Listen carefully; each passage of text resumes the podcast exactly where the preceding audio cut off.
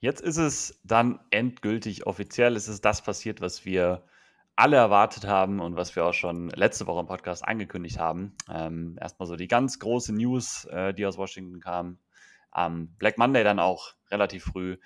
Head Coach Ron Rivera wird nicht mehr Teil der Commanders sein, wurde entlassen, hat sich mit dem neuen Owner Josh Harris getroffen. Wie gesagt, es ist keine große Überraschung oder irgendwas, aber jetzt ist es eben offiziell, dass sich die Commanders damit offiziell mal mindestens auf Headcoach-Suche begeben. Ähm, ich meine, Steven, du bist auch wieder dabei. Erstmal Hallo, ne? Nicht vergessen. Guten Tag, wunderschönen guten Tag. Wie hast du die Woche so erlebt? Ähm, sehr geil. Also ich bin langsam echt gehypt. So direkt nach der News, weiß ich gar nicht, ging in mir so, oh, jetzt habe ich richtig Bock auf Offseason und habe dann so meinen Draft-Chart weitergemacht. Habe tatsächlich äh, weiter Tape geguckt, Quarterbacks. Äh, ja, ich bin so ein bisschen gehypt jetzt auf die Offseason. Ich habe Bock auf den Content, den wir machen. Ich bin auch irgendwie ein bisschen jetzt mehr motiviert, mich mit dem Content, den wir jetzt in der Offseason machen, als den, den wir jetzt zum Schluss in der Season gemacht haben. Also mich dazu vorzubereiten und Dinge zu machen, weil in der, in der Season war jetzt immer nur das Gleiche. Du brauchtest dich auf keinen Gegner quasi vorzubereiten, weil dir eh jeder aufs Maul gehauen hat, so ungefähr. Aber jetzt kommt halt echt auch Content, an dem wir wahrscheinlich auch wieder mehr Spaß haben. Und äh, das hat mich sehr gefreut. Ich habe trotzdem auch den Tweet abgesetzt. Man muss ja trotzdem Rivera auch für vieles danken. Ne? Das äh, darf man nicht vergessen. Der hat die Franchise äh, übernommen, als, als kein Mensch Interesse daran hatte, diese Franchise zu übernehmen. Und äh, hat ja trotzdem vieles besser gemacht. Das Einzige, was halt, was er nicht wirklich verbessert hat, ist natürlich bei einer äh, Sportfranchise das Wichtigste. Auf dem Feld ist es nicht viel besser geworden. Aber für alles, alles äh, andere außenrum muss man ihm schon dankbar sein, was er da gemacht hat, weil äh, ich glaube, ohne ihn wäre die Franchise jetzt, würde schlechter dastehen als äh, jetzt mit ihm. Aber wie gesagt, nach der langen Zeit jetzt war der sportliche Erfolg leider nicht da. Und deswegen ist es der logische nächste Schritt. Von daher. Das wäre so, eine, wär so eine Frage noch gewesen jetzt zur Rivera-Entlassung, was so ein bisschen der erste Tagespunkt ist, der News, die so, die so rauskamen. Ähm, wie viel oder hat erstmal Rivera die Franchise besser hinterlassen, als er sie übernommen hat? ähm, und dann, dann, für mich noch eher so die Frage, ich glaube, wir sagen alle, die Franchise ist jetzt besser dran als vorher. Ähm, das Schöne ist, ihr wisst gar nicht, dass Mo gerade kurz aufstehen musste und Mo weiß deswegen nicht, dass die Frage, die er gerade gestellt hat, die habe ich quasi gerade beantwortet, als er nicht da war. Ich weiß, äh, also das, hatte ich, das habe ich mitbekommen. Ich wollte nur sagen, das wäre meine Frage gewesen und ich wollte meine Antwort okay. dazu geben. Ich wollte das so ein okay. bisschen überleiten. Ich habe das gehört sogar noch, aber ist richtig, dass ihr da draußen das nicht wusstet, dass ich gerade hier rumgesprintet bin. Nein, also so ein bisschen, mein Punkt ist nur, ähm, die Franchise steht besser da ich meine, sportlich ist es nicht so und ich weiß halt auch nicht, wie viel Rivera dazu beigetragen hat. Also der war halt beliebt bei Spielern und so. Und, ähm, ich glaube, dieser ganze Prozess, dass Snyder weg ist, dass neues Ownership reinkommt, ich weiß nicht, wie viel man dann so Rivera den Credit dafür geben muss oder so. Aber ähm, will jetzt auch nicht unnötig irgendwie nachtreten. Sportlich war es nicht erfolgreich, 26, 40 und 1. Spricht, glaube ich, Bände. Und ähm, das war nur so mein Punkt. Ne? Ähm, ist äh, gut, dass er jetzt sportlich weg ist. Guter Typ, guter Mensch. Das haben wir auch schon mehrmals gesagt. So, wünsche ihm auch nochmal jetzt persönlich einfach alles Gute so für die Zukunft. Ich denke nicht, dass der jetzt noch groß coachen wird in der NFL. Ähm, aber ja, du hast es auch von mehreren Spielern gehört, äh, die rausgehauen haben, halt, äh, danke irgendwie Coach. Ähm, der war, war einfach sehr, sehr beliebt bei den Spielern. Glaubst du, wir haben ja schon vor Wochen schon mal drüber geredet, ich weiß nicht, wie, wie körperlich fit er ist, ehrlicherweise, weil er ist ja auch nicht mehr der Jüngste. Glaubst du, er will denn überhaupt noch coachen oder glaubst du, er ist jetzt so, naja, es reicht mir? Ich meine, es gab mal doch vor ein paar Wochen auch so ein bisschen Pressekonferenzmäßig, da wurde er so gefragt über seine Zukunft und wie er sich so sieht, ob er sich noch sieht, dass er jetzt jahrelang in der NFL coachen würde. Er meinte irgendwie schon, dass er ähm, sich das durchaus vorstellen könnte, egal wo. Da, ne, das war so diese Phase, es war allen klar, dass es bei Washington nicht mehr sein wird und deswegen kam auch die Frage. Ähm, ich glaube schon, dass die Antwort da so in die Richtung ging, ja, mal gucken natürlich, wie es läuft und so und, und, man weiß nie, was passiert, aber es klang schon eher so ein bisschen in die Richtung, er könnte sich schon vorstellen, noch zu coachen. Ich weiß halt nicht, ob ähm, Rivera nochmal also ich weiß nicht, ob der nochmal als jetzt Defensive Coordinator irgendwo eingestellt wird. Keine Ahnung, vielleicht, aber wenn, das ist, glaube ich, das höchste der Gefühle momentan. Aber genau deswegen halt ist ja schwierig, ne? Weil die Defense ja. jetzt zwar zwar besser, aber er hat jetzt ja keine gute Defense gecoacht in, in den letzten Jahren, dass man sagt, man braucht den jetzt als DC so, ne? Richtig, also er wird, glaube ich, jetzt nicht in diesem Circle irgendwelche guten Angebote bekommen. Vielleicht so, ich habe, das war, wäre jetzt so mein Punkt noch gewesen, ich glaube nicht, dass der jetzt so einen Defensive Line Coach oder Linebacker Coach nochmal macht. Das kann ich mir nicht vorstellen, ne? Also ich glaube, wenn dann schon in der größeren Rolle, zumindest mal als Defensive Coordinator, mal schauen, wann er da ein Angebot bekommt, weil, wie du gesagt hast, beworben hat er sich ja jetzt dann auch nicht wirklich. Ich würde ihm halt, ich habe das ja schon mal vor Wochen gesagt, ich würde ihm halt so College echt gönnen. Das weiß ich ja, nicht. Ich ja, würde ihn da ja, einfach sehen. Ja, absolut. Ey, Können ja Bama jetzt übernehmen. ja, stell mal vor. Stell dir mal vor. Ja, Alabama nicht das einzige, ja gut, das passt jetzt nicht so gut rein, ich wollte gerade Team sagen, aber nicht die einzige große Headcoach-Stelle, die in den letzten Tagen dann noch relativ kurzfristig frei geworden ist. Ne? Ähm, gab auch bei den Titans die News, Rabel out, Carroll bei den Seahawks out und jetzt ganz kurz vor der Aufnahme noch, ne, ist noch nicht offiziell, aber ähm, alle Berichte gehen dahin, dass auch Belichick bei den Patriots dann tatsächlich offiziell raus sein wird.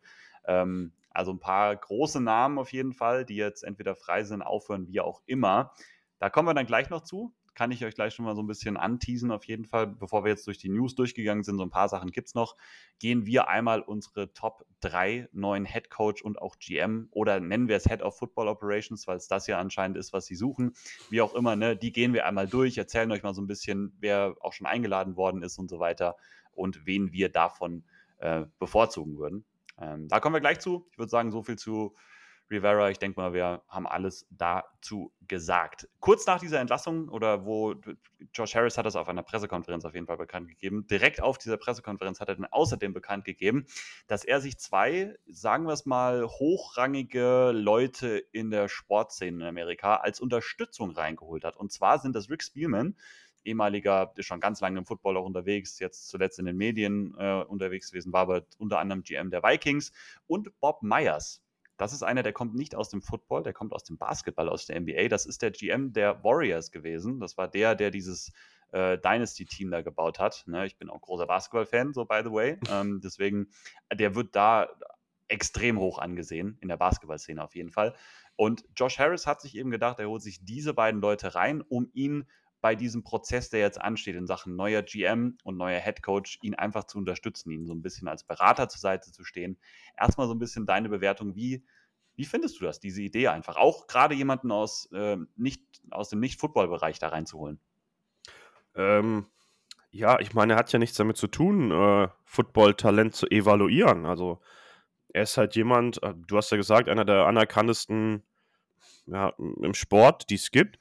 Und diese Dynasty, die er da aufgebaut hat bei den Warriors, ist wahrscheinlich auch, weiß ich nicht, eine Top 3 über alle Sportarten, die es überhaupt je gab. Von daher, äh, der weiß, wie man, wie man sowas führt. Von daher, äh, ich finde die Idee gut. Und dann hat er ja auch mit, mit Spielman hat er ja auch jemand, der viel Football-Know-how hat. Und ähm, ich kann mir auch vorstellen, je nachdem, wer es nachher wird, ähm, dass sie vielleicht auch ein bisschen als Berater da mit dabei sind. Ich finde auf jeden Fall, dass dieser, dieser ganze Prozess, den wir jetzt in Washington gesehen haben, so, so, so viel professioneller ist als alles, was wir vorher gesehen haben. Es, es gab keinen Leak darüber, dass Ron geht. Dann hat man gemerkt, hinter den Kulissen wurde schon gearbeitet, angefangen genau, dass diese beiden Jungs äh, schon verpflichtet worden waren und du hast davon keinen Leak gehört. Und ich finde, es wirkt halt alles sehr durchdacht und sehr professionell jetzt. Und ähm, ich weiß nicht, wer die Pressekonferenz gesehen hat. Ich finde, das ist erstens, wann haben wir eine Pressekonferenz von Dan Snyder gesehen? Gefühlt nie, nur am Anfang. Also, ja. und dann auch noch jemand, dass es so sympathisch ist. Und er hat ja auch viele Infos gegeben.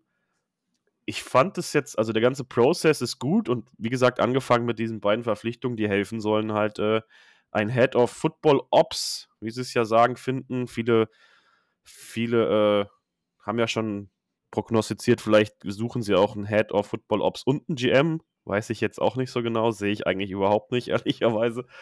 Aber ich finde, es wirkt jetzt auch einfach wie eine gut geführte Franchise in diesen ersten Schritten, die man denn überhaupt sehen kann und was man sie jetzt überhaupt ähm, ja, beurteilen kann. Ich finde, bis jetzt läuft das ganz gut.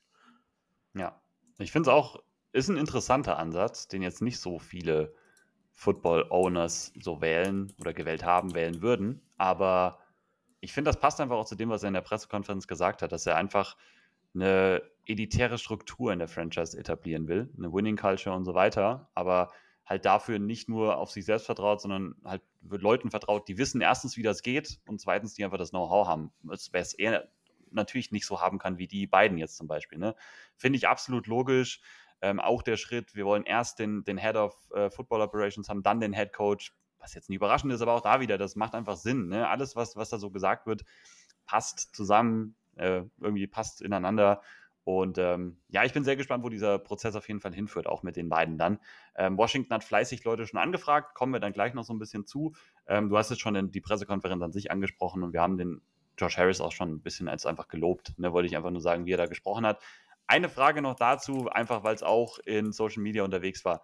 Er wurde auch gefragt, ob äh, ja der Name bleibt oder ob sie nochmal irgendwann äh, an ein Rebranding eventuell denken.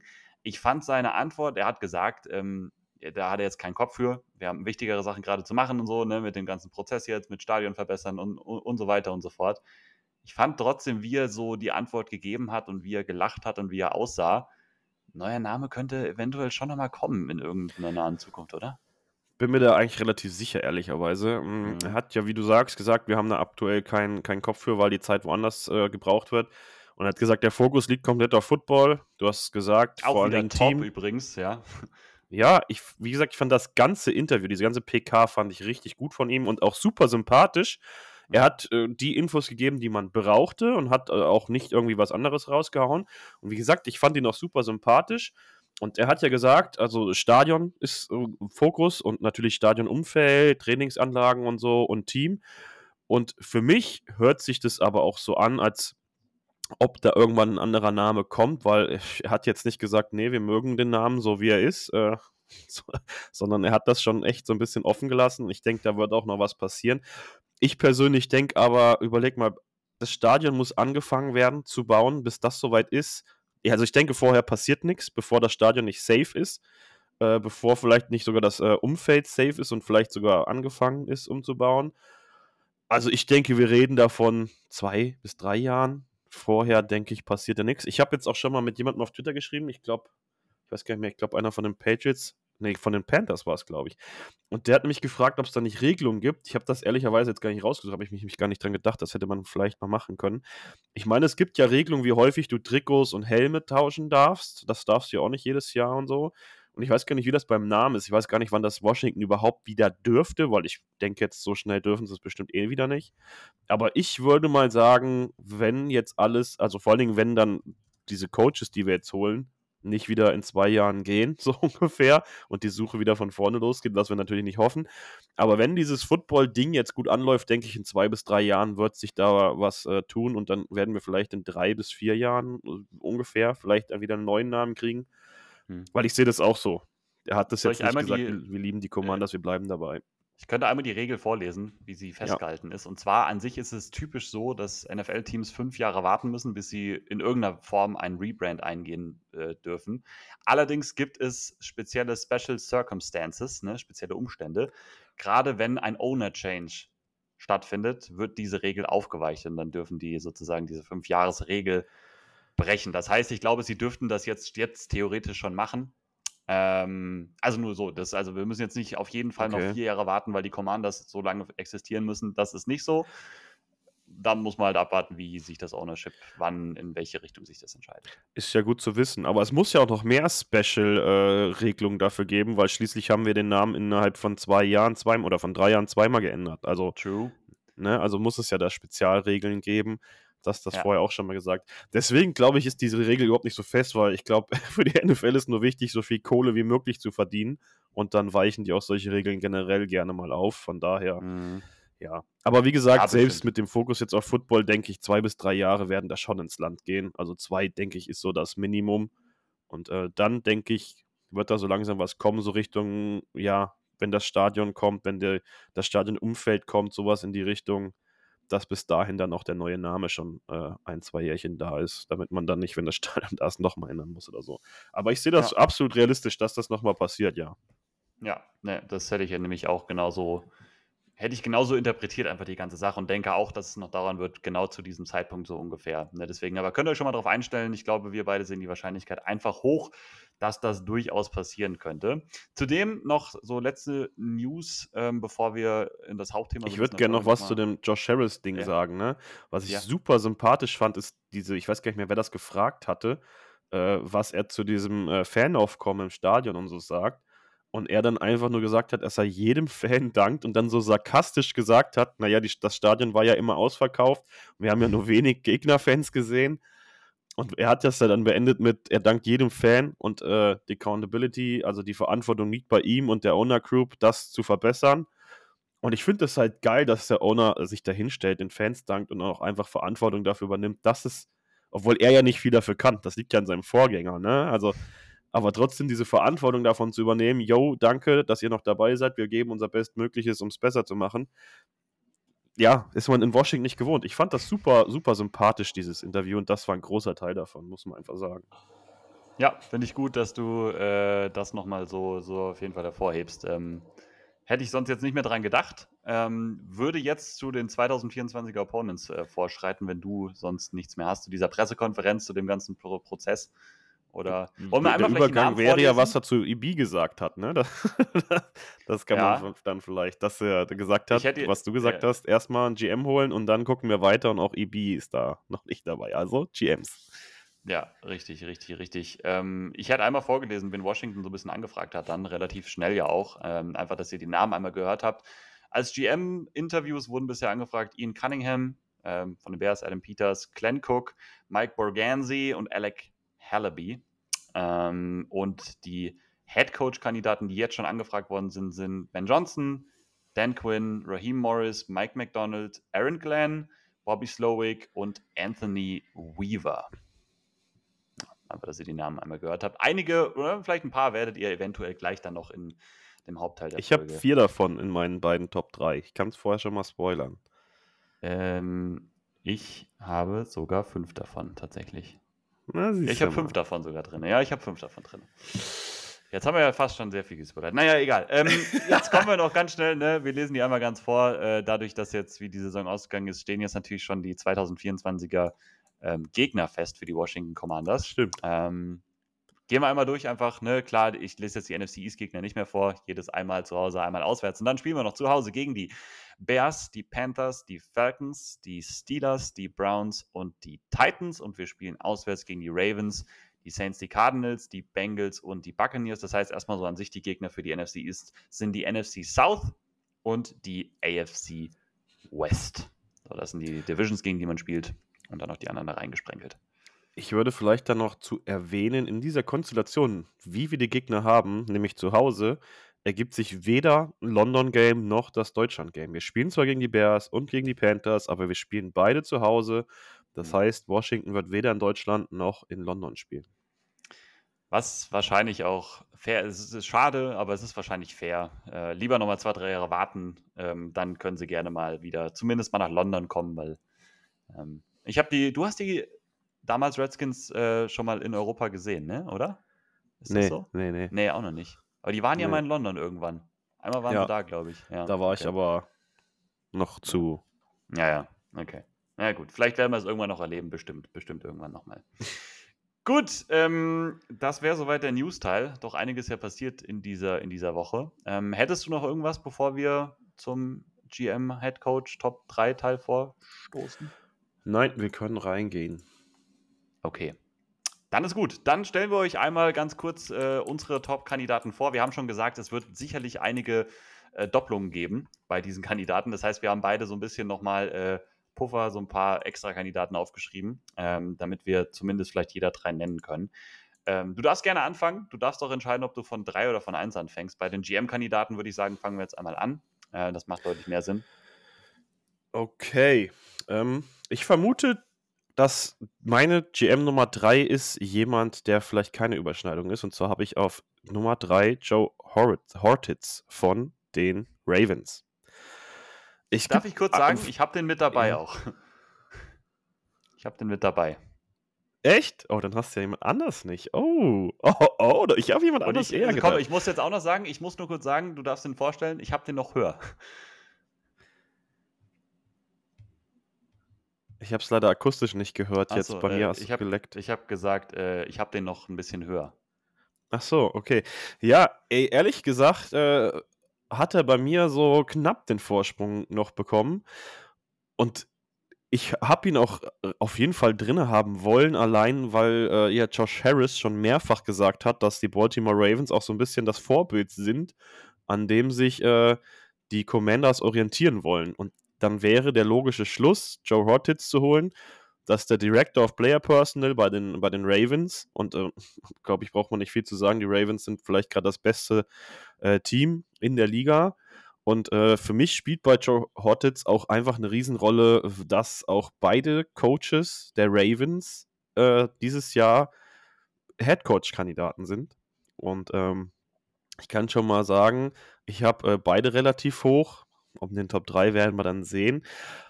Aber für mich ist es auch so ein bisschen die Connection und man hört halt viel Gutes über ihn und er ist ja auch schon krass erfahren. Ne? Also äh, der ist ja schon, ich weiß gar nicht, ich habe das jetzt gar nicht, ich, wie gesagt, ich habe bei manchen noch gar nicht alles rausgeschrieben, aber ich meine, der ist ja schon seit 2000 oder so bei den, bei den Ravens. Ich weiß Seit nicht, wenn du ihn 25, 26, 26 Jahren, glaube ich. Ja, more than 25 years. Also, Ja, ja, ja.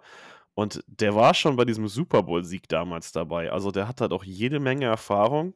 Und wie gesagt, ist halt Director of Player Personnel und die Ravens sind momentan sehr gut. Das heißt, das, was wir von hier so ein bisschen äh, von seiner Arbeit ablesen können, ist, die haben halt ein gutes Team. Ne? Die haben nicht schlecht gedraftet, da sind ein paar gute Spieler dabei. Und halt, wie gesagt, diese Connections zu, zu den Coaches, die er hat, das war für mich eigentlich äh, schon relativ easy, den dann mit da reinzunehmen. Ja. Ähm, ich sag's jetzt einfach, äh, Joe Ortiz ist meine Nummer 1 tatsächlich mittlerweile geworden. Ich Echt? habe mich, äh, ich habe mich ein bisschen eingelesen und habe auch so ein bisschen aber auch eigene Erfahrungen einfach mitgenommen. Und ähm, so der Clear-Cut Nummer 1 Kandidat bei den allermeisten, da kommen wir bestimmt gleich noch zu. Ähm, ich habe einfach so ein bisschen an die Drafts gedacht von dem Team, wo er herkommt. Ja, und die waren ein halt echt bisschen gut, Angst ne? vor den Drafts. Und einfach nur, ich mag, was die, wenn du äh, bei einem GM so, Baltimore hat vielleicht nicht, also hat nicht immer das High-End-Superstar-Talent getroffen, aber wie die draften, wie die Ressourcen ausgeben, wie die damit umgehen, was die für Free Agents reinholen, das macht in so vielen Jahren, macht das so unglaublich viel Sinn, finde ich, für mich. Das ist so schlüssig. Und ähm, wie du gesagt hast, Ravens sowieso als Organisation, wenn da jemand frei wird, solltest du dir den unbedingt mal anhören und den reinholen. Ähm, ich bin ein riesen Joe Ortiz-Fan. Ich habe mir so ein paar Sachen über ihn persönlich so noch durchgelesen. Ich, ich mag einfach, was ich da, was ich da lese.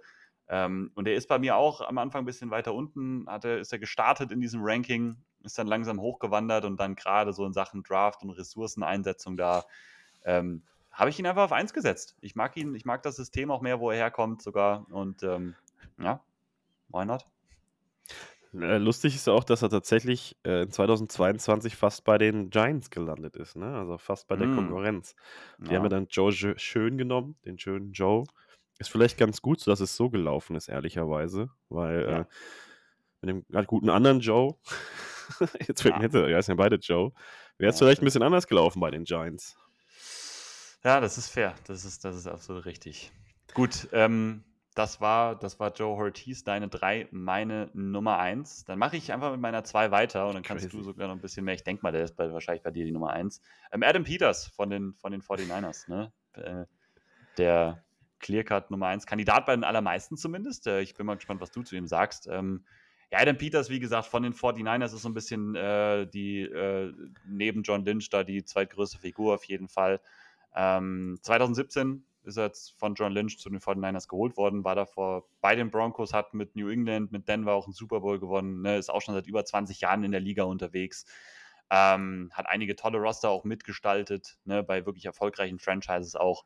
Adam Peters ist auch einer, der schon jetzt im letzten Jahr zum Beispiel oder in den letzten Jahren sogar schon Interviewanfragen hatte. Die hat er meistens abgelehnt, ähm, tatsächlich. Bei Washington hat er die angenommen dieses Jahr. Das nur so als Info. Also erstmal ein gutes Zeichen, dass er da durchaus interessiert sein könnte. Einfach einer, der aus dem 49ers Tree ne, mit Lynch, mit Shanahan kommt, die erfolgreich einfach äh, trotz wilder Drafts teilweise einfach ein sehr erfolgreiches Team immer wieder hingestellt bekommen, die High-End-Talent immer wieder finden, evaluieren können. Ähm, also da passt schon sehr vieles natürlich auch zusammen. Ja, ist ja lustig, dass wir äh, 1 und 3 jeweils echt getauscht haben, weil du hast recht, Adam Peters ist bei mir die 1. Ja. Und ja, also ich, ich finde halt, Adam Peters ist für mich der, der die letzten Jahre am erfolgreichsten war, wirklich Talent zu finden. Ich meine, es gibt ja schon einen Grund, warum die 49ers momentan auch so richtig krass gut sind. Und da ist halt Adam Peters sehr weit vorn. Und du hast gesagt, der ist halt so, so beliebt, dass er äh, schon so oft angefragt wurde und hat die, die Dinge abgelehnt. Ähm, dazu kommen dann noch ein paar Connections, äh, die ich ganz cool fand. Und äh, unter anderem, was ich ja äh, ein bisschen irritierend fand, weil bis jetzt ist ja unser GM Martin Mayhew noch äh, im Amt. Und ich meine, die kennen sich ja. Also Mayhew mhm. kommt ja von da und die kennen sich, Peters und Mayhew. Und deswegen so ein bisschen der Gedanke auch, was ist überhaupt der Weg für Mayhew? Was passiert mit dem? Und ist es vielleicht gut, dass die beiden sich schon kennen, weil vielleicht Mayhew doch vielleicht noch da bleibt? Man weiß es ja nicht. Fände ich zwar echt merkwürdig, aber es muss ja schon einen Grund geben, warum er immer noch da ist. Und wie gesagt, ey, ich finde, keiner hat eine bessere Nase in den letzten Jahren für Talent. Und äh, ich meine, wenn du die Top-GMs der Liga aufzählst, ist wahrscheinlich äh, John Lynch schon, schon sehr, sehr weit oben. Und wenn du dann halt jemanden hast, der quasi von ihm großgezogen wurde, in, in 17 echt äh, schon Vice President of Player Personnel und jetzt äh, seit 2021 noch der Assistant General Manager, der hat viel Gutes gesehen, der weiß, wie man das baut. Der hat schon äh, Super Bowls mit Franchise gewonnen, also der war schon in, in Franchises, die Super Bowls gewonnen haben. So macht es vielleicht mehr Sinn so rum. Ich erwarte zwar keine hohen Stellen gehabt, aber ich meine, der hat schon mal gesehen, wie, wie solche Super Bowl-Winning-Franchises aussehen. Da bringt er auch ein bisschen Erfahrung mit. Ich glaube halt, das würde gut passen. Und ich habe ja eben extra im Vorfeld den Tweet rausgesucht, äh, weil ich das noch am, am lustigsten fand. Bob Myers, den wir angesprochen haben, der helfen soll bei der Suche nach diesem, dieser Stelle, ob das jetzt GM oder wie auch immer dieser Head of Player Personal wird, der war zusammen mit Adam Peters in der High School. also, und sind dann auch zusammen nach UCLA gegangen. Äh, ja, wie gesagt, also richtig krass. Das, der ist ehemaliger Scout, hat ein äh, übel Auge für Talent. Der war schon in, hat schon drei Super Bowls gewonnen quasi. Zwar nicht mit hohen Stellen, 20 Jahre Erfahrung. Mein absoluter Wunschkandidat, vor allen Dingen auch wegen Verknüpfung zu einem Coach, den ich da noch sehe, den ich sehr weit oben habe. Ich hm. natürlich keiner von den 49ers. Hm. Aber äh, in dieser ganzen Konstellation mit welche Verknüpfung er schon mit uns hat, oder mit den Leuten, die gerade bei uns sind, was er kann und äh, welchen Coach er eventuell auch noch kennen würde, den ich äh, sehr mag, ist es für mich die absolute Nummer eins tatsächlich. Also bei allem, ne, also ich wäre absolut nicht unglücklich und ich glaube auch, dass es Peters wird und dass das, glaube ich, auch der Wunschkandidat ist, auch wegen der ich Connection nicht, dass es mit Bob Myers. Ne? Nee, meinst du nicht, dass es wird? Ah, ich weiß nee, nicht. weil wenn ich mir was wünsche, was ich ganz oben auf 1 habe, macht das Washington nie. Das ist doch schon seit 15 doch, wir Jahren. Wir haben jetzt so. neue Ära. Doch, das ist jetzt so. Jetzt ist das so. Man wünscht sich was und dann wird das gemacht. Ganz einfach. So. Ich finde, man Nein, muss dazu also, sagen, egal wen wir jetzt in dieser Top 3 nennen, ne, ist nicht so, dass egal wer von den drei kommt, die werden alle drei gut.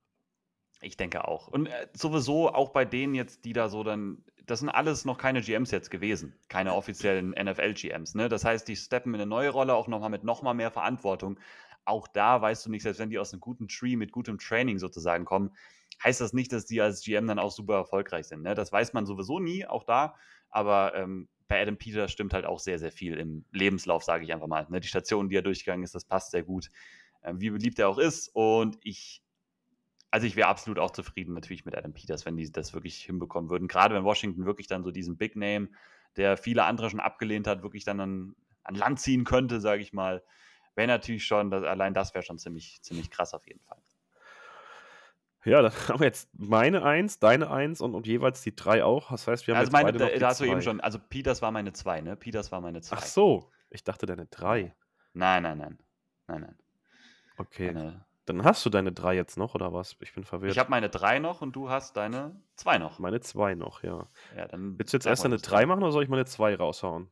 Du bist eigentlich dran, deswegen hau mal deine zwei raus. Okay, meine zwei ist Alec Hallaby. Oh. Aber den kannst du nicht auf drei haben, weil dann hätten wir, glaube ich, mehr Überschneidung gehabt.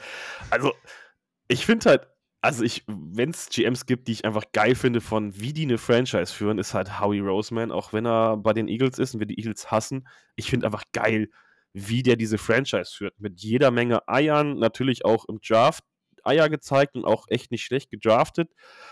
Und wenn man das hört, ist Hallaby halt so dieser Analytics-Guy bei den, bei den Eagles oder der die Analytics-Hälfte von Howie so ein bisschen, der ihn da unterstützt. Und ich finde, wenn der so ein bisschen nach Howie kommt, dann, ich finde das schon ziemlich geil. Er ist clever. Ich meine, gut, ist jetzt easy zu sagen, aber ich finde halt jemand, der äh, einen Abschluss in Harvard hat, kann nicht ganz so doof sein, würde ich jetzt mal behaupten. Und äh, ja, der ist halt auch schon ewig bei den Eagles, hat gesehen, wie, wie Howie das macht. Und wie gesagt, ist halt dieser, dieser Analytics-Guy und man hört ja, als, als äh, Josh Harris nach Washington kam, dass er ein Freund von Analytics sein soll und das auch in anderen Sportarten begrüßt. Und deswegen habe ich gedacht, ich kann mir das gut vorstellen, äh, dass er den sehr gern mag mit diesem Analytics-Ansatz. Und wie gesagt, wenn der äh, nur halb die Eier von Howie Roseman hat, wie, er, wie der diese Franchise da drüben führt, äh, dann fände ich das schon sehr geil, wenn dann wir hätten wir nämlich ein bisschen mehr, ein bisschen mehr Splashes. Ähm, ich fand ihn einfach so ein bisschen, ja, ich, ich würde ihm jetzt nicht das Talent nachsprechen, dieses Auge für Talent und Co. wie halt Peters. Deswegen habe ich Peters noch ein bisschen höher, aber ich mag den halt auch echt ganz gern und deswegen habe ich ihn einfach auf eine 2 gesetzt. Und ich, ihr merkt es ja schon, alle die GMs, die ich habe, die kommen auch einfach von erfolgreichen Franchises, weil ich habe da noch jemanden in den Mentions, ja. ich weiß nicht, ob du den da noch hast, den ich auch einfach aufgrund dessen nicht genommen habe. Der ist zwar auch echt gut, aber äh, ja, ich finde halt den Ansatz, den Eagles verfolgen, da mit Howie einfach sehr geil und das ist quasi das Zielkind und das finde ich in der Kombination aber ziemlich geil. Meinst du jetzt, dass du meine drei oder hast du gerade meine Nummer drei gemeint? Ich könnte es mir vorstellen, aber auf der anderen Seite, wenn ich so in den Lebenslauf von meiner Nummer drei gucke, passt das wieder nicht deine Aussage. Ich sage einfach mal, meine drei ist Ian Cunningham, ne? Ja. Äh, von den Bears. Me meintest du den? Ja, ja, den meinte ich. Der ja. hat zwar vorher viel Erfolg und der ist auch richtig, richtig krass darin, Talent zu finden. Und richtig. das ist ja, wegen ihm habe ich auch das angesprochen, das, was sich viele Fans wünschen, dass äh, wir jemand anders haben als äh, Head of Football Ops und Ian Cunningham dann eben als GM, dass wir vielleicht zwei Leute bekommen. Das hatte ich ja mhm. ganz am Anfang vom Pod mal angesprochen. Das sehe ich aber irgendwie nicht, weil ich nicht glaube, dass sich Ian Cunningham da irgendwie unterordnen würde, weil der kriegt was eigenes. Der ist halt in vielen Dingen so gut, der ist im Talentfinden einfach überragend. Aber ich wollte halt Leute einfach, die jetzt aus Winning Franchise in den letzten Jahren kommen und die Bears sind halt jetzt so lala. Auf der anderen Seite, also ja, das ist schon fair, ne? Kommt jetzt von den Bears. Er ist halt auch erst seit 2021 bei den Bears gewesen, in ja. zwei Jahren, ne? Das heißt, und ich finde, zumindest was die Bears in Sachen Ressourcen machen und auch bei den Free Agent oder in den Free Agencies, sicherlich nicht überragend alles gewesen, aber ich finde, wie die, die Ressourcen so eingesetzt haben, die die hatten in den letzten ja. zwei Jahren, fand ich schon ziemlich gut. Und wenn du jetzt auch guckst, wie Chicago jetzt im Draft dasteht, das ist nicht ganz so schlecht. Das Siege auf dem Feld, fair, ne, das haben sie jetzt noch nicht gehabt, aber ich glaube auch nicht, dass das so lange noch dauern wird. Dann wird man das schon sehen. Deswegen, und halt auch da wieder, Ian Cunningham noch nicht ganz so lange in der Liga wie jetzt ein paar andere zum Beispiel. 2013 hat er angefangen bei den Ravens, auch da wieder erfolgreiche Franchise als Scout, hat da dann unter Ozzy New, äh, Newsom gelernt erstmal, ist dann nach Philly gegangen, auch da war dann Howie Roseman schon da, auch unter dem hat er noch ein bisschen lernen dürfen und ist dann eben so 2021 ähm, nach Chicago gegangen, da dann der Top Executive von Ryan Poles geworden. Ähm, also äh, jetzt abgesehen mal von Chicago und den Siegen, die Chicago geholt hat, finde ich, stimmt auch da alles im Lebenslauf, Tobi. Also würde ich jetzt einfach so sagen. Ne? Und äh, auch da habe ich mir so ein bisschen eingelesen, einfach auch der kommt von dieser, auch der Analytics-Schiene so ein bisschen. Ähm, ist auch ein bisschen moderner oder noch, noch nicht so lange da und ich habe so das Gefühl, was ich so von ihm so lese, gefällt mir auch alles einfach sehr gut. Er hat einen coolen Ansatz. Ich glaube auch nicht bei allen Kandidaten, ehrlich gesagt, die wir jetzt vorgelesen haben. Joe Ortiz weiß ich nicht, keine Ahnung. Ähm, aber Peters, Cunningham würden sich, glaube ich, auf jeden Fall nicht irgendwie unterordnen. Und ich weiß auch nicht, ob die ehrlich gesagt wollen würden, dass da noch jemand unter ihnen irgendwie rumfuscht, sondern ich glaube schon, dass die, die die Heads-Off dann werden wollen und schon auch dann irgendwie die meiste Macht irgendwie dann behalten wollen. Ähm, ja, mal schauen. Also Ian Cunningham, meine Nummer drei. Also tatsächlich ist er ja bei mir die vier. Also, das ist so die einzige yeah. Honorable Mention, die ich noch habe, ehrlicherweise. Und ich habe ja am Anfang gesagt, dass der gute Joe äh, nur den, den Vorsprung bekommen hat, weil er halt von den Ravens kommt. Ne? Also, mhm. ja, ich, wenn, wenn, du das tauschen würdest oder wenn Cunningham jetzt in den letzten Jahren auch oder generell viel Erfahrung mitbringen würde aus einer Winning Franchise, die richtig gut ist, ich finde, da haben die anderen einfach viel mehr Erfahrung. Und ich, ich glaube halt, dass. Äh, das sagt ja Josh Harris immer, er sucht einen Winner, also einen klassischen Gewinner. Und ich finde halt, die anderen drei haben da einfach mehr in Winning Franchises an Erfahrung sammeln können als er. Mhm. Und du hast ja gesagt, der ist ja auch noch nicht so lange dabei wie die anderen. Mhm. Aber äh, wie gesagt, rein von Talent finden und wie er mit seinem, seinem äh, mit, ich kann heute nicht sprechen, ne? Merkst du das? Ich habe heute so viele Wortfindungsschwierigkeiten. Ich weiß gar nicht, was los ist. Glaube ich, der Urlaub, ey. Mein ganzes mhm. Gehirn ist noch ein bisschen im Urlaub.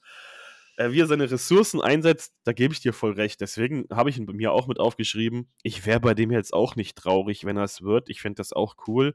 Nur bei dem hätte ich halt einfach ein paar mehr kleine Fragezeichen als bei den anderen, muss ich ehrlich sagen.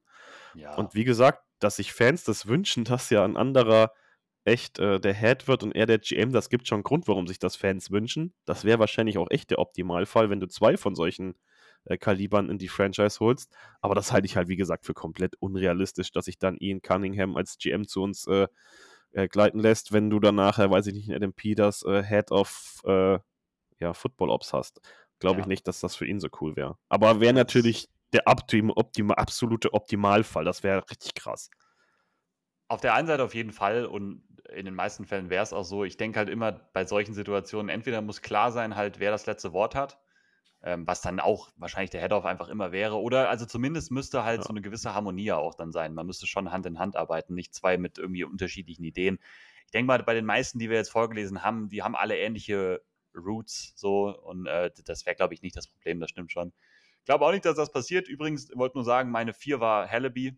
Ähm, meine vier war Hallaby, das war also auch meine also haben wir die ersten noch, vier gleich. Die ersten vier haben wir gleich. Ich habe noch Mike Borgonzi aufgeschrieben, habe mir ein bisschen was durchgelesen, der von den Chiefs. Ähm, also ja. auch nochmal einfach da wieder erfolgreiche Franchise, eine andere erfolgreiche Franchise zu nennen. Ähm, auch einer, der ja, seit 15 Jahren da ist, hat hier unter Brad Veach äh, schon lange mitgewirkt einfach. Ähm, jetzt sind Chris Ballard und, und, Ryan Poles waren so die letzten, die da rausgegangen sind aus diesem ganzen Chiefs äh, Front Office. Er wäre jetzt sozusagen der nächste Kandidat auch da, ich habe. Der war ja auch so schon viel, zum Gespräch. Richtig, genau. Der war auch dabei auf jeden Fall bei den, bei den Anfragen, ja. Ähm, und ich habe bei ihm nicht so viel so ein Gefühl dafür, wofür er steht und was so seine Philosophie ist, aber auch, ich meine, Kansas City genauso, ähm, was die für Evaluationen schon hatten, die haben auch Homes gefunden und so weiter und so fort. Ne, da passt schon auch viel zusammen. Auch Kansas City sehr, sehr erfolgreich am Arbeiten seit, ja, seit den letzten 15 Jahren im Endeffekt schon. Ähm, ich habe mir den auch erstmal aufgeschrieben gehabt, aber ich habe ihn dann quasi wieder rausgenommen, weil außer dass er bei den Chiefs ist und die Chiefs halt richtig gut sind seit Jahren, habe ich echt mhm. wenig über den rausgefunden. Richtig. Also super wenig. Also genau. deswegen ja. habe ich ihn einfach weggelassen. Ich fand es eh generell super schwierig, weil wir reden hier halt von irgendwelchen Assistants. Es ist super schwierig, überhaupt irgendwas äh, über die rauszufinden, was sie für Typen sind mhm. und wie viel Einfluss die überhaupt haben da als Assistant. Mhm. Und dann sind es halt, wie, jetzt haben wir die Top 4 ja gleich, also mit, mit unserem vierten. Und da habe ich auch, auch am meisten rausgefunden, wie viel Einfluss oder dass sie überhaupt Einfluss darauf haben, was da gemacht wird und welche Rollen die da spielen. Das war so ein bisschen einfacher. Das ist ja. halt echt bei diesen ganzen GM-Suchen echt super schwierig, weil da wurden ja auch generell noch so viele andere Namen genannt. Also, aber da was rauszufinden, fand ich halt super, super, super schwierig.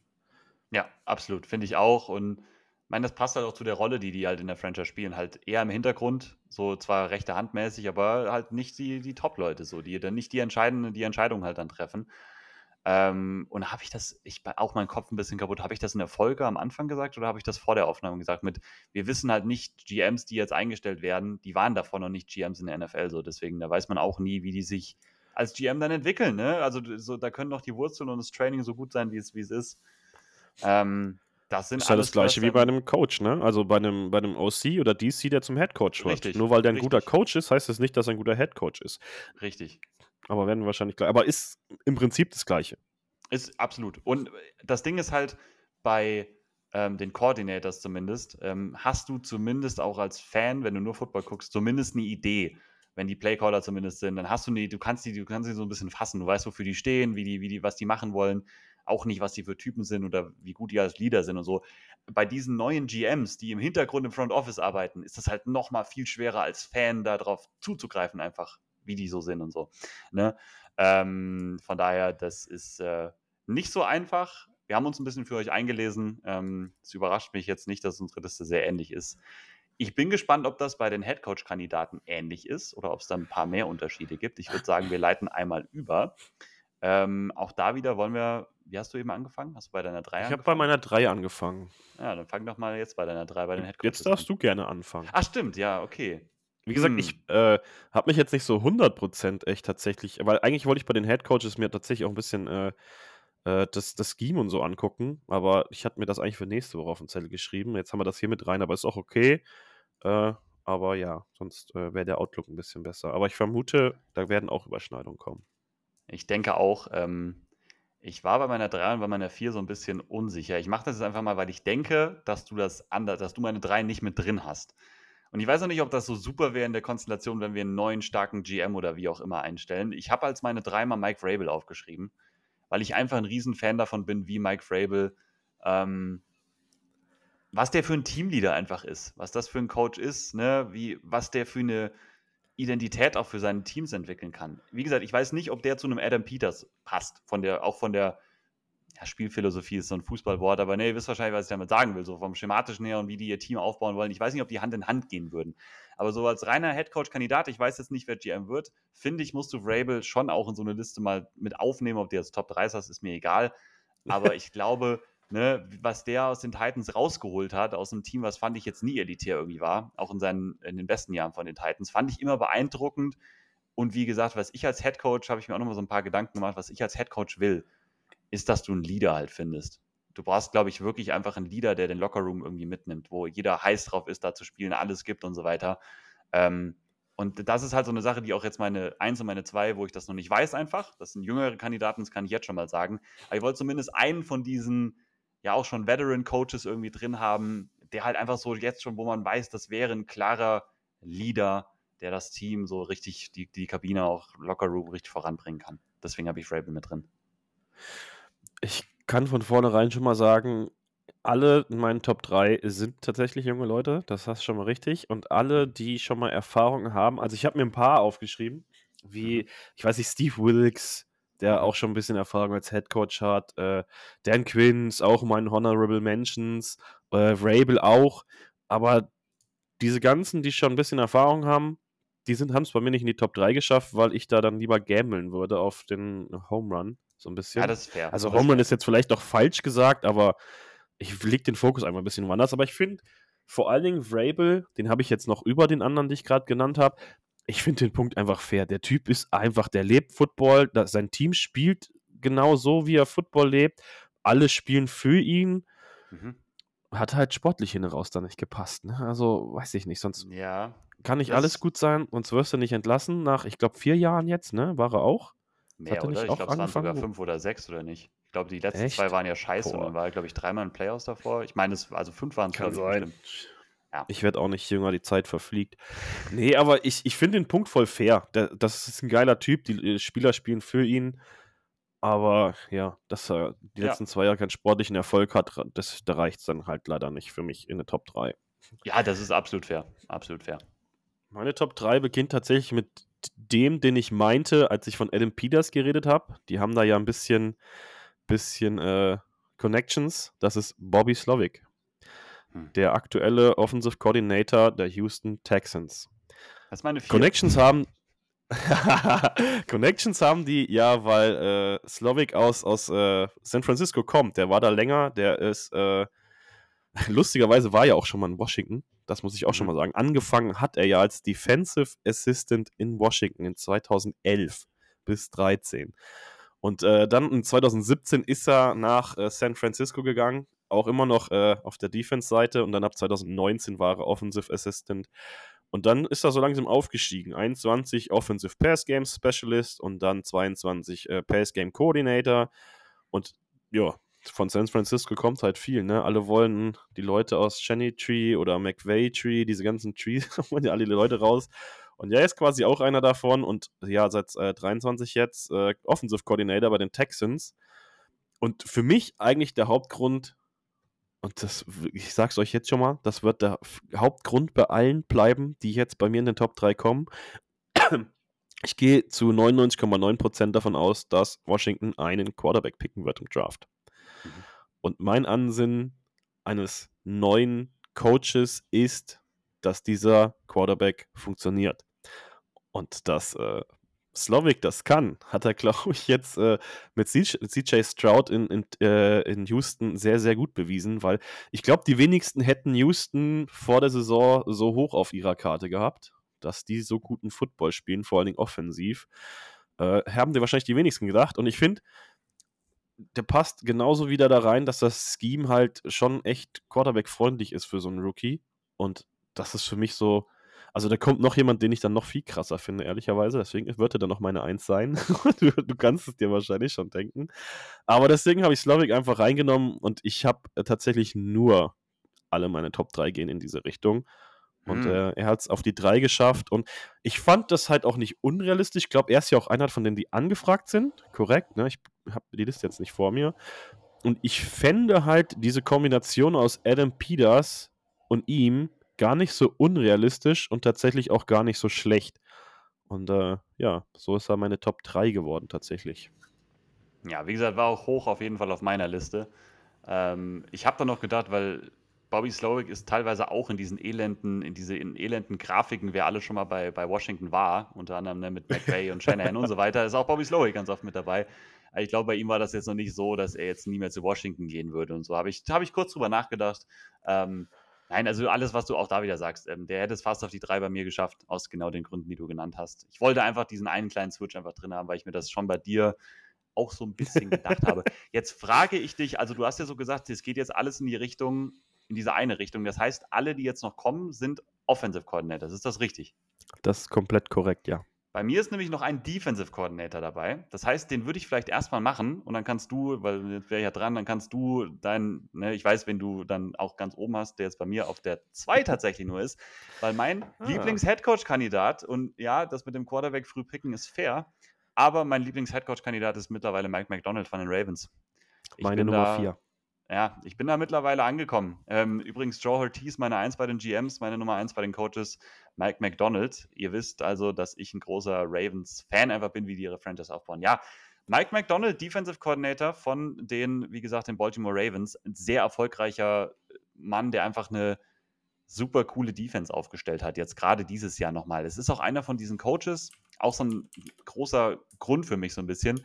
Du liest immer mehr bei Twitter dieses Ravens-Scheme in der Defense. Auch so ein bisschen das Michigan-Scheme, ja. Harbour Tree, ne? Das, das kreiert so ein bisschen Buzz, einfach so überall in der Footballwelt. Ne? Einfach so ein bisschen was Neues, was schwer zu greifen ist, wo Gegner wirklich Schwierigkeiten gegen haben. Ich liebe das, wenn junge Coaches sowas machen. Das ist so ein bisschen, das ist was, was Neues, was Besonderes nochmal.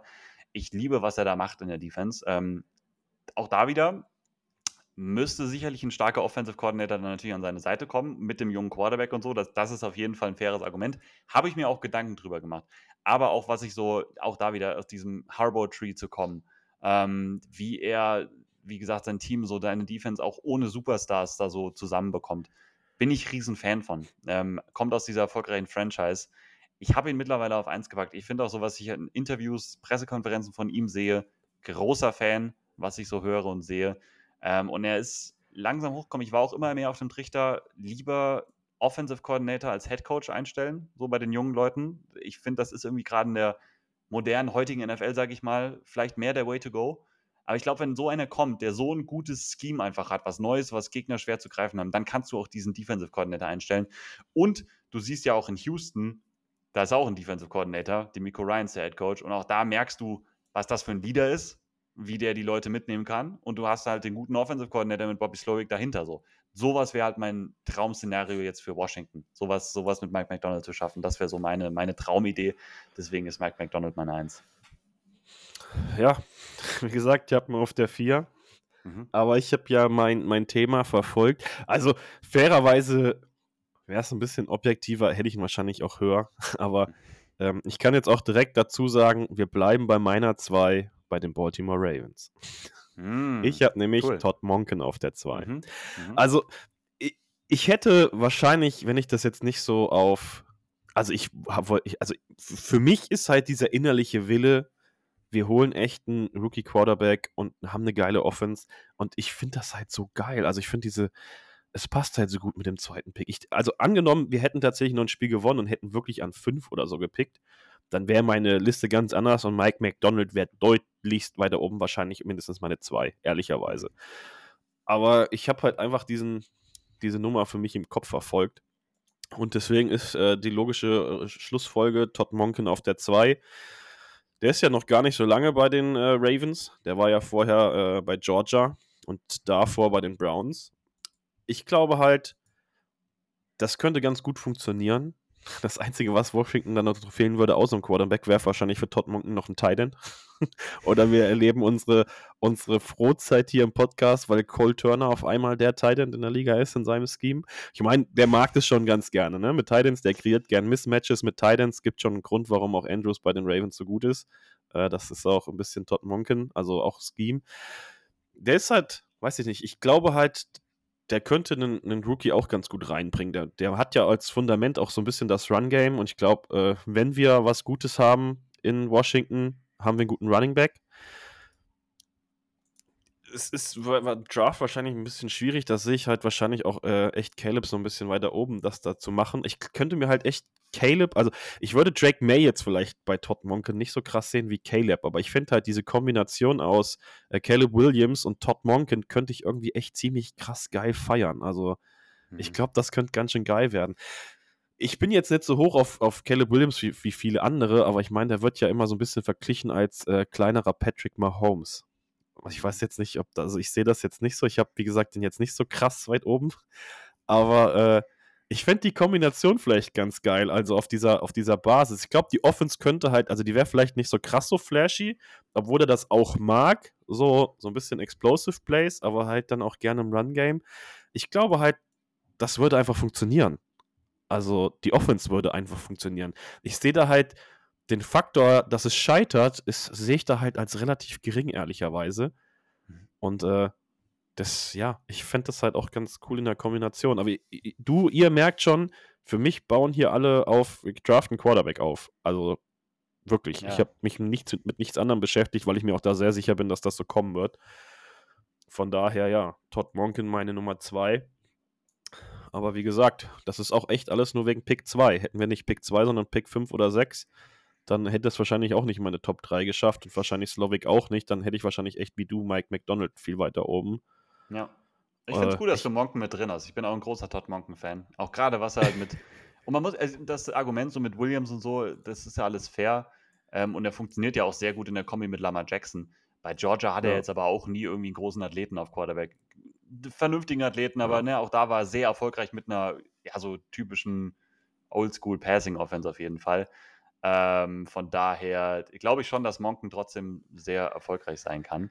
Jetzt musst du mich, glaube ich, wieder hören, ne? Ich habe es gesehen. Nämlich. Ja. Ähm, ja. mein Internet macht wieder Sachen. Aber ähm, Riverside, kurzer Shoutout da mal, macht das sehr, sehr gut, auch wenn man mal kurz weg ist. Es bricht nicht alles ab, sondern man hört sich dann immer wieder. Du darfst gerne, äh, ich weiß, auf wen es bei dir auf der 1 hinausläuft. Da bist du ja noch mal ein bisschen höher sogar als ich bei mir in meinem Ranking. Du darfst ihn gerne, gerne vorstellen, deinen Lieblingskandidaten. Also, ich habe den nicht nur ein bisschen höher. Der ist für mich mit Abstand die Nummer 1. Es ist wie wahrscheinlich für die meisten, es ist Ben Johnson von den Lions, Offensive Coordinator. Der ist auch so der heißeste Kandidat, glaube ich, von allen Teams äh, auf den Head Coach Posten. Ich kann mir das tatsächlich in Washington auch gut vorstellen, auch wieder mit den GMs in der Kombi kann ich mir das richtig gut vorstellen. Ich liebe halt Ben Johnson, was, was er da macht. Ich finde das so krass. Ich finde, er ist einfach momentan der Beste oder einer der besten Offensive Coordinatoren. Ähm, darin verschiedene äh, Packages von Plays zu kreieren. Also die gleichen Looks zu geben von Plays. Äh, die Plays fangen alle gleich an, aber da gute Packages zu bündeln, wie das Play sich entwickelt. Und das ist halt von die komplette, die komplette Linie. Quarterback läuft selber, Runplay über Running Back, ähm, Wurf und die Plays fangen alle gleich an. Er ist richtig gut darin, die Motion äh, zu benutzen, um die Plays gleich aussehen zu lassen und dann echt sich anders entfalten zu lassen. Ich finde, der ist einfach krass unberechenbar als äh, Offensive Coordinator. Und ich meine, wir wissen ja, wer bei den Lions äh, Quarterback ist dass der ja schon mal fast gescheitert war in der NFL, wissen wir wahrscheinlich auch. Und der spielt ja echt gut unter ihm, ne? Also der sieht ja aus wie ein Quarterback. also der spielt wirklich gut. Und er ist halt, also sein, sein Scheme ist schon, geht schon in die Richtung, es den Quarterback relativ, relativ leicht zu machen. Und ich würde das halt voll gut sehen. Und vor allem, was ich bei ihm halt richtig gut mag, er ist richtig gut darin, Plays zu kreieren, um Spieler nach ihren Stärken einzusetzen. Ähm, Quinn St. Brown Nee, wie heißt doch das ist der St. Brown, ne? Nee, EQ ist der andere. Wie heißt er denn? Amon Ra St. Brown, von Amon dem rede ich. Ja, ja. ja, ich bin, ich sag ja, ich bin noch im Urlaubsmodus. Amon Ra. Der hat ja auch die meisten, äh, die meisten Yards after Contact und der, der ist ja auch, also der ist nicht umsonst so gut. Ich finde, das liegt halt auch zum Teil an Ben Johnson, weil er den einfach richtig gut einsetzt, den auch richtig gut in Motion bringt und dann auch weiß, ihn ein bisschen zu variieren, Slot außen und er faked auch zum Beispiel mit Amon Ra sehr gut. Also das finde ich richtig krass. Ich habe mir da echt äh, Plays angeguckt, wo er dann wirklich diese Packages kreiert von diesen Plays, von diesen gleichen Looks und dann auch einfach Fakes mit äh, Amon Ra macht, um andere Spieler komplett frei zu schemen. Also fand ich richtig geil. Ich finde halt diese Kombination aus, die Plays fangen alle gleich an, also die Looks sehen gleich aus und er setzt Spieler nach ihren Stärken richtig gut ein. Das kombiniert er ziemlich gut und äh, das finde ich einfach, ich finde ihn einfach als OC einfach überragend. Aber ich sage es nochmal, dieser Punkt, ein guter, guter Coordinator muss kein guter Headcoach sein. Das betrifft alle drei bei mir. Das habe ich aber in meiner Top 3 tatsächlich komplett ignoriert, bin ich ehrlich. Sonst würde meine Top 3 anders aussehen. Und ich finde den als OC einfach richtig, richtig geil. Bei dem könnte ich mir auch vorstellen, mit, wir haben immer noch Terry, haben immer noch Dotson, dass die echt gut aussehen könnten. Also wirklich gut. Und er ist halt für mich der optimale Coach, wenn du einen Rookie-Quarterback pickst, weil wie gesagt, wenn Jared Goff den Ball werfen kann und so gut aussieht, ist er, glaube ich, der, der mit einem Rookie echt richtig krass arbeiten könnte. Und wie gesagt, ich finde ihn als, ich liebe den als OC einfach. Ich finde ihn so stark, finde ihn so gut. Habe mich mit dem natürlich auch am meisten beschäftigt, muss ich ehrlich sagen. Sonst, weiß ich nicht, hätte ich mich mit anderen mehr beschäftigt, dann wäre es vielleicht ein bisschen anders. Aber ich finde den halt, wie gesagt, einfach abgrundtief geil.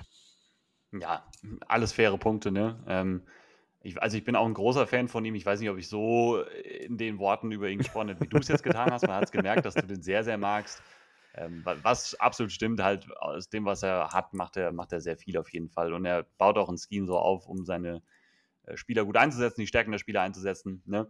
Ähm, ich habe, ne, also ich habe sonst da nichts gegen zu sagen, was du gesagt hast. Ich habe so ein bisschen dieses Element, äh, wo kann ich mir vorstellen, das wird ein guter Head Coach, wer nicht und so, habe ich ein bisschen mit einfließen lassen.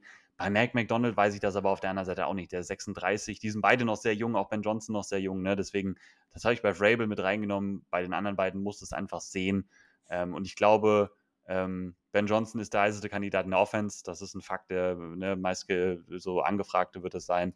Und Mike McDonald einer der heißesten Kandidaten in der Defense. Gut, dass wir beide mit drin haben. Und wie gesagt, sonst kann ich da gar nichts mehr hinzufügen. Hast du noch, ähm, wir haben so ein paar Honorable Mentions schon rausgehauen. Ähm, meine fünf ist tatsächlich ähm, noch Frank Smith von den Dolphins, Offensive Coordinator geht in eine ähnliche Richtung wie Ben Johnson, ehrlich gesagt. Ähm, ja. ne, auf der, da ist halt so ein bisschen das Ding, dass er nicht die Plays callt, sondern das ist ja Mike McDaniel und seine Offense, sondern da ist es noch mehr so ein bisschen die Hoffnung, du kommst aus dem Shanahan und McDaniel Tree eventuell, den es dann bald mal geben wird oder so, ne, dass du einfach eine sehr gute Idee hast, äh, eine Offense aufzubauen, eine explosive Offense, auch eine vertikale Offense aufzubauen, wie du mit Motions umgehst und so weiter.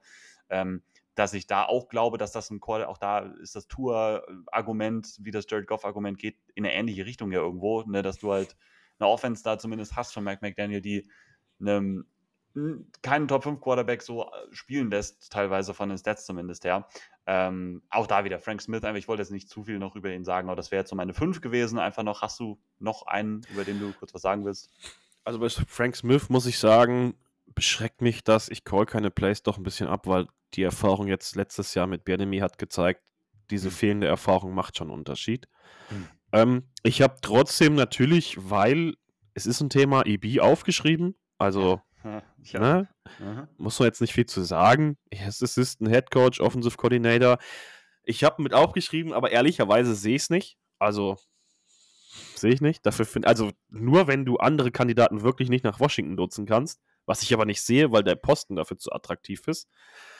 Und äh, ja, die anderen habe ich schon so ein bisschen angesprochen. Dan Quinn habe ich noch, Steve Wills habe ich noch, Mike Caldwell habe ich noch. Ähm, ja, da sind die ganzen DCs. Hast du, hast du Jim Harbaugh da auch stehen? Das ist die Frage. Nee, habe ich nicht. Ja, gut, ich auch nicht. Äh, ähm, das mir ein bisschen zu, ich, ich mag den einfach nicht. Der ist mir einfach zu, zu bunter Hund, zu unsympathisch. Ich mag den einfach persönlich nicht, deswegen habe ich nicht aufgeschrieben. Ja. Allein dieses Interview mit dem, ähm, sein Stuhl ist nicht hoch genug und da müssen die Leute da irgendwelche Sachen unter seinen Stuhl legen, damit er höher sitzt. Und ich mag den persönlich einfach überhaupt nicht. Mir ist der unsympathisch. Aber wie gesagt, ich habe halt. Äh, ja? Ich mag seinen Bruder nämlich sehr gerne, weil ich finde den ja. sehr sympathisch, ehrlich gesagt, den, den John Harbour. So irgendwie, ich weiß ja, ja aber stimmt. ich sehe es genauso wie du. Ja, ja, wie gesagt, dann diese ganzen DCs kommen dann bei mir hinten raus. Mike McDonald habe ich jetzt mal eine 4, wie gesagt, Dan Quinn, Steve Wilkes, Mike Caldwell, die habe ich dann alle noch, diese ganzen DCs. Das ist halt der Unterschied, du hast da welche dabei, die halt schon mal Headcoach waren oder wie, wie Wilkes schon mal Interim Headcoach. Ich fand den auch bei den Panthers gar nicht schlecht, ne? Also die Panthers waren mhm. ja echt schlecht in 22 und der hat ja einen 6-6-Rekord rausgeholt mit diesen schlechten Panthers. Also der war da als Headcoach gar nicht schlecht. Jetzt ist er ja DC bei den 49ers. Also der weiß auch, wie, wie Football funktioniert. Von daher, nur bei dem hast du halt schon mal gesehen, der hat schon mal zwölf Spiele Headcoach gemacht. Deswegen gar nicht schlecht. Aber Dan, ja, gute, ja, bitte, ja, ja. Der war doch schon Headcoach auch bei den Cardinals, ne? Steve Wilkes. Ja, das, das kann sein. Und da ist er, glaube ich, hart auf den Arsch gefallen. Ja, genau, ne? wollte ich gerade sagen. Der war nicht nur zwölf ja, Spiele Headcoach. Äh, bei den Cardinals hat es Aber das ist ja schon. Aber ist, glaube ich, schon eine Weile her, ne? Aber das, das war ja auf jeden her. Fall schon mal, ja. Ein ja. Jahr, ein Jahr in 2018 war das. Und das ist hart auf den Arsch gefallen, ja. Ich habe das ja. jetzt mal geflissentlich ignoriert, weil, wie gesagt, das äh, aktuellere bei den Panthers war er gut als Interims Head Das ist richtig, und, das ist richtig, das ist richtig. Und ja. die Niners äh, sehen ja auch nicht ganz so schlecht aus, die Defense, von daher. Ich meine, wir reden jetzt ja nicht davon, dass es sogar, das ist nicht mal mehr Top 5. Das ist jetzt wirklich nur noch Honorable Mentions. Mhm. Und dann, wie gesagt, zum Schluss habe ich noch Mike Caldwell der hat halt schon unter ganz vielen Winning, Super Bowl Winning Head Coaches gearbeitet. Andy Reid, Bruce Arians, Doug Peterson. Der war halt auch schon in, äh, in, ähm, ja, in Franchises, die Super Bowls gewonnen haben. Der hat mit den Jaguars eine richtig gute Defense, Top 10 Defense äh, angeboten. Gar nicht, gar nicht so schlecht. Hat es dann für mich auch noch in die Honorable Mentions geschafft. Und äh, das sind dann alle bei mir. Bei mir war es das auch von der Liste her. Und damit sind wir einmal durch. Ihr habt jetzt einige Namen gehört, auch einige Hintergrundgeschichten tatsächlich. Ähm, es gab Doppelungen auf jeden Fall, aber ich glaube, ihr habt trotzdem über einige Leute ähm, was gehört. Was ist deine Prediction vielleicht noch zum Ende? Wir machen jetzt erstmal den GM oder den neuen Head-Off. Ähm, wann wird da einer offiziell vorgestellt? So ungefähr. Diese Woche noch. Diese Woche noch. Also GM diese Woche noch, bin ich mir ziemlich sicher. Wär also ich denke Ende dieser Woche, spätestens Anfang nächster Woche, bin ich mir echt ziemlich sicher. Mhm. Ähm, allein wegen der PK von Harris. Das hat er gesagt. Also es soll ein schneller Prozess werden. Also ein guter, auch qualitativ hochwertiger Prozess. Es wird alles richtig zulaufen, aber der soll schnell geführt werden, weil sie sich klar sind, erst GM und dann Head Coach und deswegen glaube ich, wird er relativ schnell in place sein. Ja, es ist so schwierig, mein, mein Wunsch von, von Realität zu trennen, weil ich glaube, mein Wunsch ist nicht so super realistisch.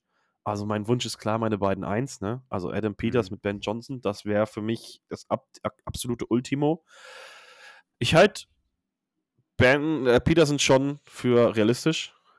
Ich glaube es halt nicht, weil er meine Eins ist und die mich eigentlich immer down lassen. Washington, das könnten die halt am besten.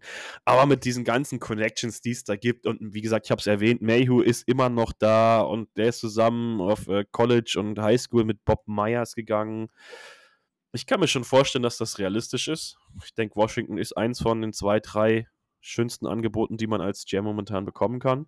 Mhm. Ich glaube, Adam Peters wird's. Und dann würde ich, glaube ich, auch dabei bleiben, dass es diese Connection wird, weil sie schon zusammengearbeitet haben. Dann wird der Head Coach Bobby Slovic. Ja, ich bin sehr gespannt. Ich wäre jetzt auch so Richtung Wochenende eher vielleicht Anfang nächster Woche mit dem GM gegangen. Aber wie du sagst, das ist schon wäre sehr wichtig, wenn das relativ schnell geht, weil du dann auch die Headcoach-Suche einfach nochmal deutlich ähm, ja, intensivieren könntest. Wir sind auf jeden Fall gespannt, was passiert. Steven, das wäre soweit meine, mein, mein Zettel. Der ist jetzt leer. Wir haben alles abgearbeitet. Hast du noch irgendwas, was du den Leuten mitgeben willst bis zur nächsten Woche? Nee, tatsächlich nicht. Ich finde es halt krass, dass wir schon wieder bei einer Stunde ziemlich genau gelandet sind. Also irgendwie. ja, ich hatte schon so eine Vorahnung ich, tatsächlich, aber ja. Ich habe doch echt gar nicht drauf geguckt zwischendurch. Nee, ich glaube, jetzt haben wir alles abgearbeitet. Das ist jetzt ein Prozess, der wahrscheinlich wenigstens bei GM schnell geht und dann äh, freuen wir uns drauf, dass es in die richtige Richtung geht. Ich glaube halt, wenn wir GM und, äh, und Headcoach haben, dann wissen wir auch ein bisschen mehr für den Draft, denke ich. Ähm, ich freue mich einfach drauf. Finde das geil. Ich fand es heute war für mich ein spaßigerer Content, obwohl ich, wie gesagt, äh, Headcoach eigentlich für nächste Woche hatte und mir da noch ein bisschen hätte Scheme angucken wollen, aber ist auch nicht schlimm wir können ja dann den, den wir haben, dann analysieren nochmal in tieferer, in tieferer Nummer. Aber wie gesagt, ich freue mich jetzt viel mehr auf den Content, als jede Woche zu sagen, yo, wir kriegen auf den Hintern, wir haben keine Matchups. Ähm, ja, Das wird geilerer Content. Washington ist echt ein geiler Place to be, auch für, für gute Kandidaten. Von daher, das wird. Ja, es wird. Ich, ich glaube, den Leuten da draußen, ich hoffe, den Leuten da draußen geht es auch so, dass die Folgen wieder deutlich spaßiger sind. Mir geht es nämlich auf jeden Fall auch so wie dir.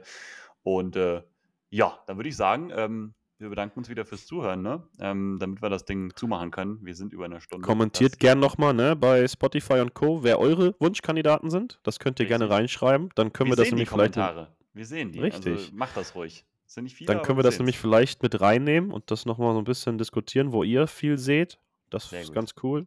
Äh, ich werde vielleicht dann auch nochmal die ein oder andere Umfrage, das habe ich jetzt ja schon mal angefangen für Ron Rivera, wann wird er gehen, in der Facebook-Gruppe machen, weil da haben, glaube ich, auch 50 Leute oder so mitgemacht in dieser Umfrage dass wir vielleicht ein bisschen Content hier haben und euch da ein bisschen reinholen. Das finde ich ganz cool, dass wir nicht immer nur sagen, was wir beide denken, sondern auch mal was andere denken vielleicht.